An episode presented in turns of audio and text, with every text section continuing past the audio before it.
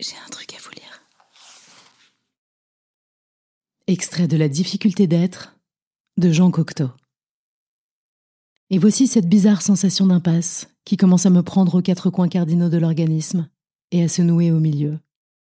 Est-ce la chaleur subite, ou l'orage, ou la solitude, ou les dates de ma pièce qui s'organisent mal, ou la perspective d'être sans domicile, ou simplement que ce livre ne veut pas aller outre? Je connais ces crises d'angoisse vagues pour en avoir souvent été victime.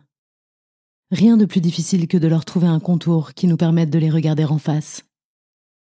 De la minute où ce malaise apparaît, il nous domine. Il nous empêche de lire, d'écrire, de dormir, de nous promener, de vivre. Il nous cerne de menaces confuses. Tout ce qui s'ouvrait se ferme. Tout ce qui nous aidait nous abandonne. Tout ce qui nous souriait nous jette un regard de glace. Nous n'oserions rien entreprendre. Les entreprises qu'on nous propose se flétrissent, s'embrouillent, capotent les unes sur les autres. Des fièvres de désespoir nous emplissent de légers symptômes fort pénibles.